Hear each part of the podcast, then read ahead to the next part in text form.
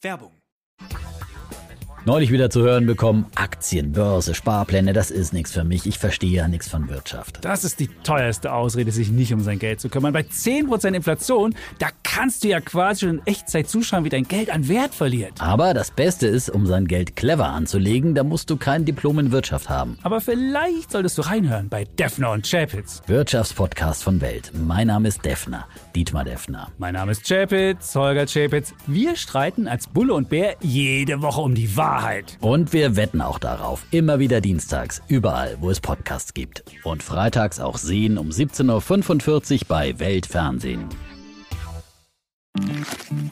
Werbung Ende. Das Bild News Update. Es ist Samstag, der 30. Dezember und das sind die Bild-Top-Meldungen. Erste Städte schlagen Alarm. Die Flutgaffer stehen uns im Weg. Dschungelkönigin Jamila Rowe, ich bin durch mit Männern und Sex. Knaller bei der Darts-WM, Weltmeister Smith fliegt raus. Wo die Katastrophe ist, sind Gaffer meist nicht weit und behindern so die Arbeit von Helfern und Rettungskräften massiv. Gleich mehrere Städte im schwer betroffenen Niedersachsen appellierten am Freitag an die Bevölkerung, die Warnungen der örtlichen Behörden ernst zu nehmen und sich von den Fluten fernzuhalten. Die Stadt Celle bat die Menschen, Sperrungen ernst zu nehmen und nur nach Celle zu reisen, wenn es unbedingt notwendig sei. In der Mitteilung hieß es, durch wachsenden Hochwassertourismus und Verkehr werden Rettungskräfte vielerorts am Durchkommen gehindert. Um den Einsatzkräften mehr Arbeit zu ersparen, empfahl Zelle zudem an Silvester auf Feuerwerk und Böller zu verzichten. Zudem rät sie Bürgerinnen und Bürgern, Wasser zu sparen, da das Kanalsystem voll ausgelastet sei. In Meppen ist das befürchtete Szenario sogar schon eingetreten. Zahlreiche Gaffer behinderten dort die Arbeit von Feuerwehr und technischem Hilfswerk THW gegen das Hochwasser. Besonders in Niedersachsen bleibt die Hochwasserlage extrem angespannt. Zwar hätten sich Befürchtungen einer Sturmflut bislang nicht bestätigt und die Hochwassersituation sei regional unterschiedlich. Für ganz Niedersachsen könne aber noch keine Entwarnung gegeben werden, sagte Landesbranddirektor Dieter Rohrberg am Freitag in Hannover. Demnach verschiebt sich die Lage örtlich etwas vom Harz in Richtung der Landkreise Celle und Oldenburg. Diese Dschungelqueen braucht keinen König an ihrer Seite. Reality-TV-Star Jamila Rowe begeisterte im Januar mit ihrer ehrlichen Art bei Ich bin ein Star holt mich hier raus. Sie holte die Dschungelkrone, kassierte die Siegprämie von 100.000 Euro. Zu Bild sagte sie, für mich war es ein tolles Jahr, ich bin total glücklich. Aber die alleinerziehende Mutter ist nach wie vor Single, obwohl sich über die sozialen Netzwerke jeden Tag Männer bei ihr melden. Rowe, aber will ich was von denen? Nein, ich treffe mich nicht mit irgendwelchen Männern. Ich habe viele neue Menschen kennengelernt, aber einen neuen Partner oder gar eine Partnerin? Nein, das will ich nicht und brauche ich nicht. Kein Freund nötig also. Heftige Ansage. Und auch kein Liebesleben. Rowe im Bildinterview. Ich habe keinen Sex mehr und vermisse das nicht. Ich habe auch nicht mehr körperlich das Bedürfnis danach. Weder mit einem Mann noch mit einer Frau. Ich habe nicht mehr diesen Jagdtrieb. Ich bin auch nicht bei einer Dating-Plattform wie Tinder. Ich hatte ein erfülltes Liebesleben, bin zufrieden. Mit Sex und Männern bin ich durch. Den ganzen Artikel lesen Sie auf Bild.de. An Heiligabend brachen zwei Männer aus dem Berliner Maßregelvollzug aus. Tagelang suchte die Polizei mit Zielfahndern nach ihnen. Erst jetzt fahndet die Polizei öffentlich nach einem der Täter.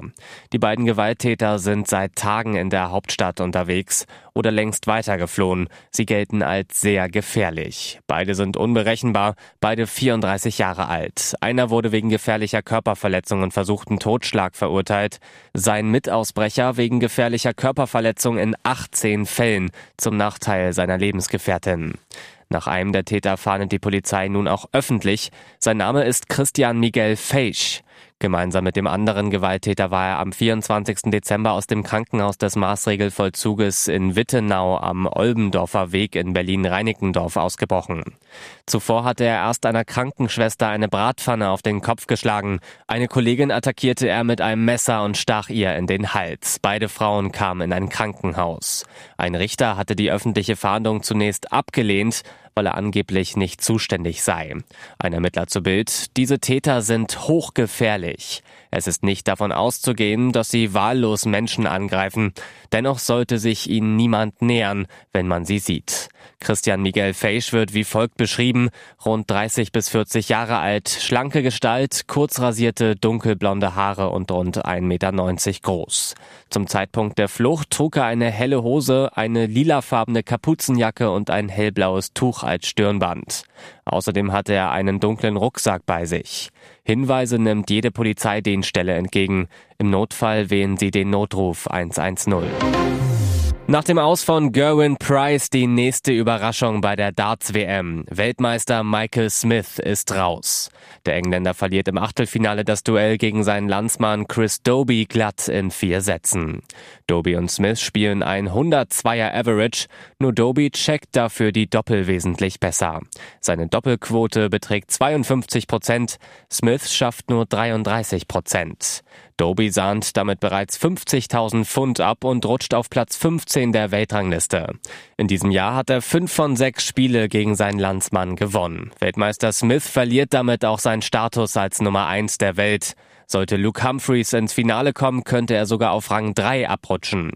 Anders als Smith meisterte Michael van Gerven seine Aufgabe. Er schickte den bislang starken Stephen Bunting mit 4 zu 0 nach Hause und steht als Favorit im Viertelfinale. Bunting war im bisherigen Turnierverlauf der souveränste Spieler und hatte einen Tag vorher Florian Hempel mit 4 zu 0 besiegt. Van Gerven und er hatten vor der Partie sieben von sieben Sätzen bei der WM gewonnen. Nur im direkten Duell gegen den Dominator der vergangenen Jahre hatte er keine Chance. Ein mögliches Halbfinale des Holländers gegen Englands Topfavorit Luke Humphreys, das als vorweggenommenes Endspiel gilt, nimmt somit immer konkretere Formen an. Und jetzt weitere wichtige Meldungen des Tages vom Bild Newsdesk. Der Tod kam erwartbar, aber dann doch plötzlich und ganz friedlich. Bild weiß, CDU-Politiker Wolfgang Schäuble und seine Familie erfuhren tatsächlich erst an Weihnachten vom bevorstehenden Ende.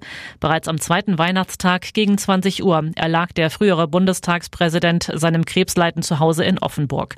Schon seit mehreren Jahren hatte Schäuble tapfer gekämpft, die Krankheit nach außen geheim gehalten.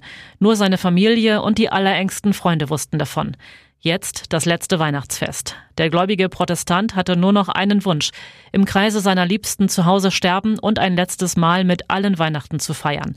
Denn mit seinen vier Kindern Christine Strobel, Hans-Jörg Schäuble, Juliane Schäuble und Anna Schäuble, deren Partnern und den vier Enkeln war er immer sehr eng.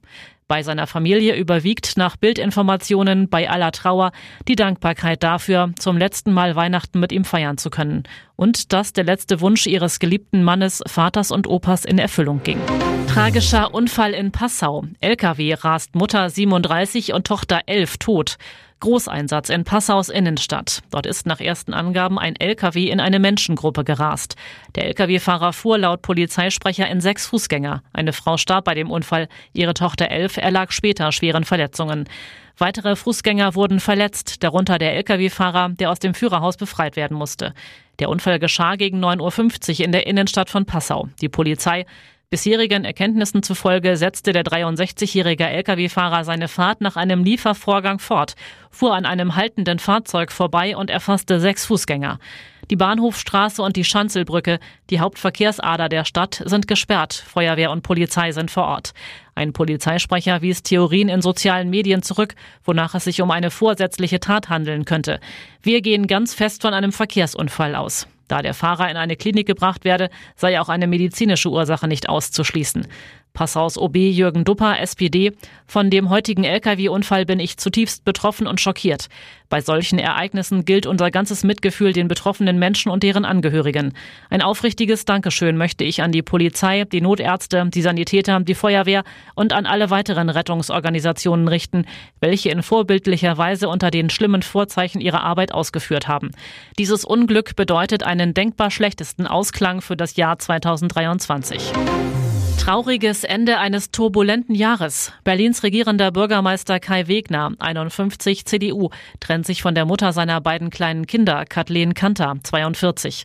Mit ihr hat er Tochter Lena 6 und Justus 2. Wegen der Beziehung zur früheren Mitarbeiterin der Piraten war seine Ehe mit Ehefrau Ina, ein gemeinsamer Sohn, 2015 zerbrochen. Es heißt, dass auch dieses Mal eine andere Beziehung Grund für die Trennung ist. In einem Statement teilte Wegners Sprecherin am Mittag mit, Kai Wegner und seine Lebensgefährtin haben sich vor einigen Monaten im September dieses Jahres getrennt. Und weiter, sie werden weiterhin in Freundschaft verbunden bleiben. Ihre Liebe und Sorge gilt den beiden gemeinsamen Kindern. Aus Gründen der Privatsphäre werde es keine weiteren Statements geben.